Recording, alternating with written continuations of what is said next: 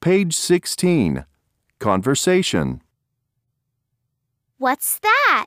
It's the night market, Sophie. Come on. Will, come here.